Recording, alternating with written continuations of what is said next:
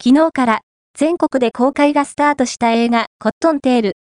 東京とイギリス、二つの国を舞台に心を閉ざしてきた不器用な父とずっと顧みられなかった息子が妻であり母親でもあった亡き女性に導かれて異国の地で家族の愛と再生を紡ぎ上げたロードムービー仕立てのヒューマンドラマだ。